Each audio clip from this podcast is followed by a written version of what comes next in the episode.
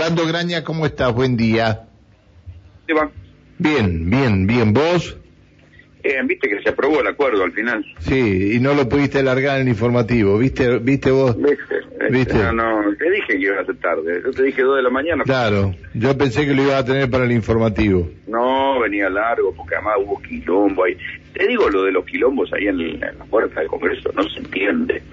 Frente a semejante sesión, los muchachos del MTR, por lo menos que eran el Movimiento de Teresa Rodríguez, que eran los que tenían las pecheras, le hicieron precio. Te digo que estuvo de salón casi la rotura de vidrios y la quema de los contenedores de basura.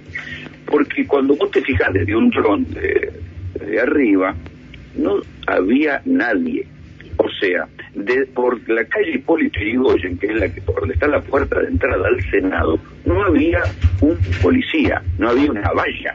Si los muchachos hubieran querido, una vez que empezaron a quemar los tachos, caminaban 20 metros, se metían en el Senado, porque hay nada más que cuatro policías que custodiaban la puerta del Senado que se iban a tener que meter adentro, y esa puerta es de, de madera, y es una antigua puerta de madera giratoria, no les hubiera dado tiempo a cerrarla, y si hubieran metido en el Senado hubieran roto todo. todo. Te digo que les, hice- al final, viste, es como esa cosa perversa de la gente a la que a la terminan asaltando y dicen tengo que agradecer que no me hicieron nada. Bueno, un disparate, habían dejado la entrada del Senado sin vallas. Un disparate, pero bueno. Sí, fue el, el mismo, el eh, me, me me decían esta mañana, no recuerdo quién lo comentó, que el mismo que en la época de la Rúa estaba con el bazooka, que había desaparecido, que se había ido. ¿Te acordás vos de esa, esa, esa Sí, claro, eh, el mortero. Dice que, el, que, que- Macri, Macri, en la época de Macri. en la época de Macri, de la Rúa, en la época de Macri. Dicen que él que estaba ayer también ahí. Claro, porque tiene libertad, eh, ¿cómo es? Tiene libertad, porque el vino, se puso a derecho, estuvo un tiempito preso y le dieron, le dieron la libertad. Ahora hasta que vaya a juicio. Qué bárbaro. Eso para decir que es un hombre de convicciones, ¿viste? Bueno, pero Ay, al Dios. margen de eso, la votación dejó algunos datos políticos interesantes. La primera, que se formalizó la ruptura con la Cámpora. ¿sí? Fueron mm, 37 votos negativos. ¿sí? Ahí hay que sumar los votos de Milei, de la izquierda, de algunos disidentes, pero más o menos, yo tenía la cuenta por ahí, los votos de la Cámpora creo que son 27. ¿sí? El asunto se pone especialmente divertido cuando uno dice, bueno, ok, pero el gobierno logró 202 votos, insisto, logró 202 votos con el, el aval del bloque mayoritariamente de todo, de Juntos por el Cambio, salvo alguna excepción como López Murphy. Pero esto quiere decir, el gobierno logró el aval para el acuerdo con el FMI, ganó, sí, ok, fue, como dicen ellos, el mejor acuerdo posible, pero y ahora más van a quedar dependiendo de los votos de la Cámpora, porque no es que Cambiemos va a votar con ellos todo el tiempo, pero ahí se muestra la dependencia del gobierno de un sector, de un núcleo duro que lo corre por izquierda. ¿sí? Entonces, de ahora en más, con esta ruptura en- en, eh, evidenciada, esta fractura expuesta, el gobierno, ¿cómo va a hacer para volver a juntar los votos? Si la cámpora se le pone de culo, como decimos este, en castellano, mm, va a tener que negociar o romper o pelearse. El gobierno estaba pensando, en función de esta candidatura virtual que lanzó Alberto Fernández el otro día, acá con, con Mario Isi, dijo, bueno, fue mi primer mandato, ya todos dijeron, bueno, si hay un primero y un segundo, va a venir la reelección o el intento de reelección de Alberto. Y entonces el sector duro del albertismo dice, bueno, saquémosle las cajas a la cámpora, saquémosle el ANSES, saquémosle el PAMI, de que Guado Pedro se vaya al Ministerio del Interior, sí, sí, pero si se van, hay 27 votos que quedan en discusión después. En el, Sena- en el Senado. No, 27 votos en diputados. Ah, no, bueno, pero de todas maneras, 27 votos en diputado. Este, eh, el tema es que ahora pasa al Senado lo que ayer se votó en diputado, lo que anoche Bueno, se... y, y en el Senado la cosa se pone todavía más divertida porque no solo tenés que juntar los votos, sino acelerar los tiempos. ¿Por qué? Si el gobierno no acelera los tiempos, técnicamente cae en default. Y como acá la plata no abunda, ¿eh? la fecha, pero ya te digo exactamente cuál es la fecha límite. Porque si no lo hacen rápido, el gobierno cae en default. Y primero, como el reglamento del FMI tiene sus manías y qué sé yo, eh, la Argentina necesita aprobar el acuerdo antes del, creo que es el 21 de marzo. ¿sí? No, antes del, ya te digo,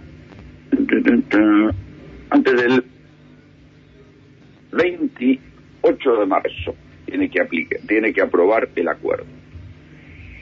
El problema es que si Cristina y la oposición, pero principalmente Cristina, no habilitan el tratamiento expreso, la votación llegaría para la noche del 23 de marzo. Entonces, ¿vos te imaginás al peronismo o a Cristina avalando una votación que se va a terminar votando en la madrugada del 24 de marzo, aniversario del golpe de Estado, feriado nacional, justo una votación de un acuerdo con el FMI, con todo lo que supuso la relación con el FMI durante la dictadura. Sería una contradicción, viste, y una especie de trago amargo que van a tener que pasar. Pero si pasan la votación para el 28 de marzo, si se atrasan mucho, y no llegan a calcular bien los días, y algo se demora, y viste que en, los, debates parlamentarios siempre todo se demora, hay, la Argentina cae en default técnico. Y ese default técnico quiere decir que necesita ir a buscar 8 mil millones de dólares de algún lado, que no están en las reservas, o todos suponemos que no están en las reservas, para pagarle al fondo, para que recién ahí el fondo le devuelva esos 8 mil dólares que son los vencimientos acumulados que había ido pagando la Argentina como parte del acuerdo. Viste que había Argentina había ido pagando unas cuotitas este, antes de, enfrentar el pago de 19 mil millones de dólares, pero en marzo tenía que pagar, creo que eran 2.300 millones de dólares.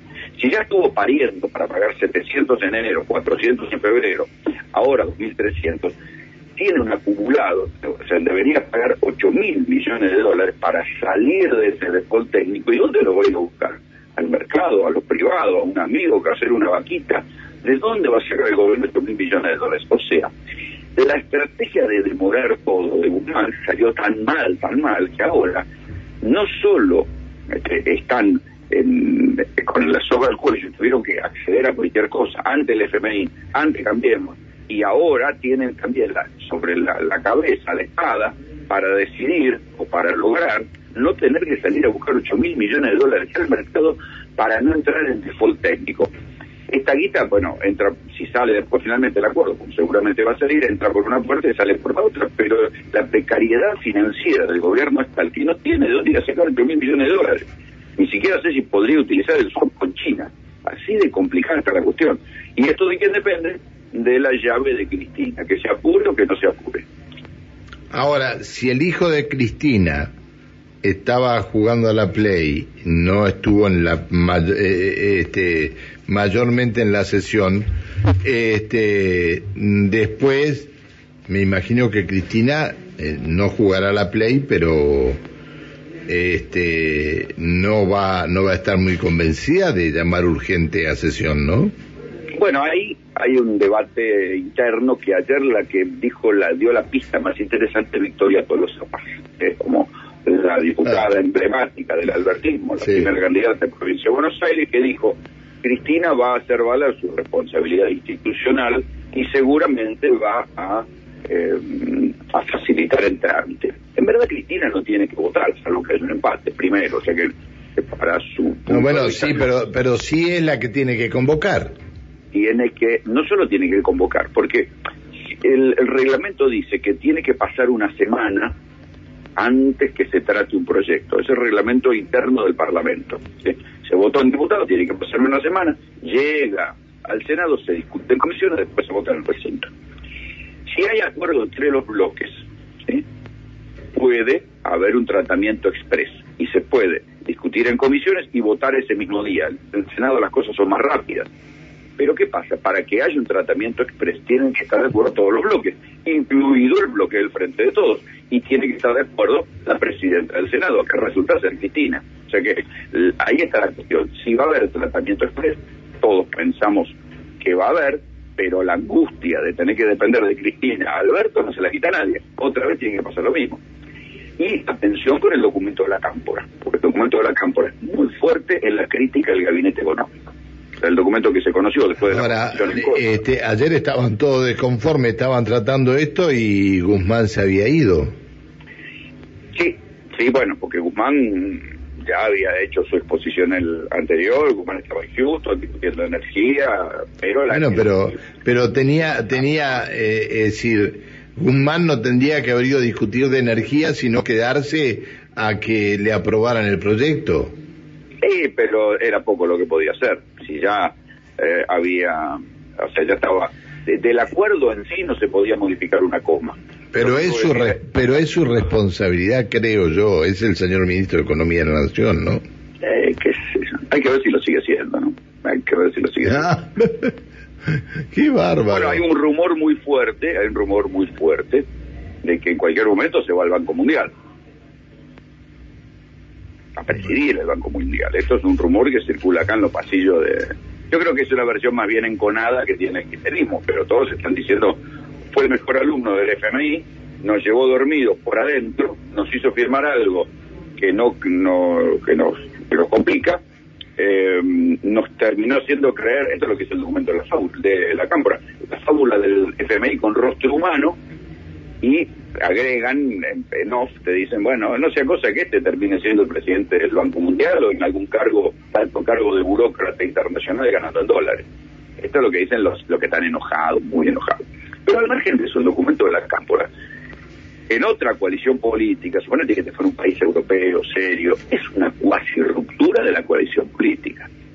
Entonces. pero, eh, pero a ver, a ver, eh, quien fue el presidente del bloque de diputados hasta hace muy poco tiempo, yo considero que es una ruptura total, porque no, no bajó a la sesión hasta que no vino a votar en contra. Y sí. Y bueno, entonces, ¿no es una ruptura? No, porque todavía no hay campaña electoral. Ruptura va a ser en la campaña electoral. Esto, eh, dame tiempo, en seis meses hablamos. Porque además, pensar que se adelantan todos los plazos electorales porque ningún gobernador va a querer quedar pegado a la interna del frente de todos. Entonces, todos los gobernadores que antes mm, este, ponían las elecciones en el cronograma nacional, y esto fue lo que pasó durante la pandemia, ahora van a decir, pero mátense ustedes, yo garantizo mi territorio y después veo que apoyo en La Paso. Entonces, el, calendario electoral se va a adelantar. Acordate que, por ejemplo, creo que Santa Fe es la primera provincia que vote, tiene elecciones, no sé, en mayo. O sea que va a tener paso en marzo. Ya, falta cuánto, menos de un año. Y eh, todo esto se va a adelantar y ahí se va a ver claramente la, la pelea entre el albertismo y la cámpora. Pero hasta entonces, le van a tener que ir a explorar cada, uno de los proyectos, porque no van a Yo te, yo te digo, te digo algo. ¿El albertismo tiene tantos votos como dicen que tiene? No, 77 votos, quedó en evidencia hoy. Bien. Si fuera por eh, el albertismo, o sea, o por la no cámpora, 77 eh, votos. Es lo que logró el gobierno de votos positivos para el acuerdo, por lo menos. Bien. Voto más, voto ¿Y en, ¿Y en el Senado? Y en el Senado no se sabe, porque ahí los senadores, acordate, que algunos son de Cristina y algunos son de los gobernadores. Entonces ahí hay que ver, por ejemplo, te di una provincia como Misiones, tiene tres senadores. Uno responde a Cristina, que es Moris Clos, y uno responde al gobernador y el otro responde a Cambiemos. Entonces, por eso ahí depende de cada provincia, cómo le haya ido en las negociaciones. Por ejemplo, en Santa Fe, eh, la hay una senadora que responde a, a Cambiemos, dos senadores de Cambiemos y una de Cristina, y el gobernador no tiene ninguno. Bueno, acá tampoco el gobernador tiene ningún senador. Más allá de los acuerdos, de los acuerdos estos políticos que se están haciendo para llevar este, una mano derecha de Parrilli al Tribunal Superior de Justicia, más allá de estos acuerdos. A lo mejor considera Gutiérrez que Parrilli es un hombre de, del gobierno. A lo mejor lo considera por estos acuerdos políticos, digo, ¿no?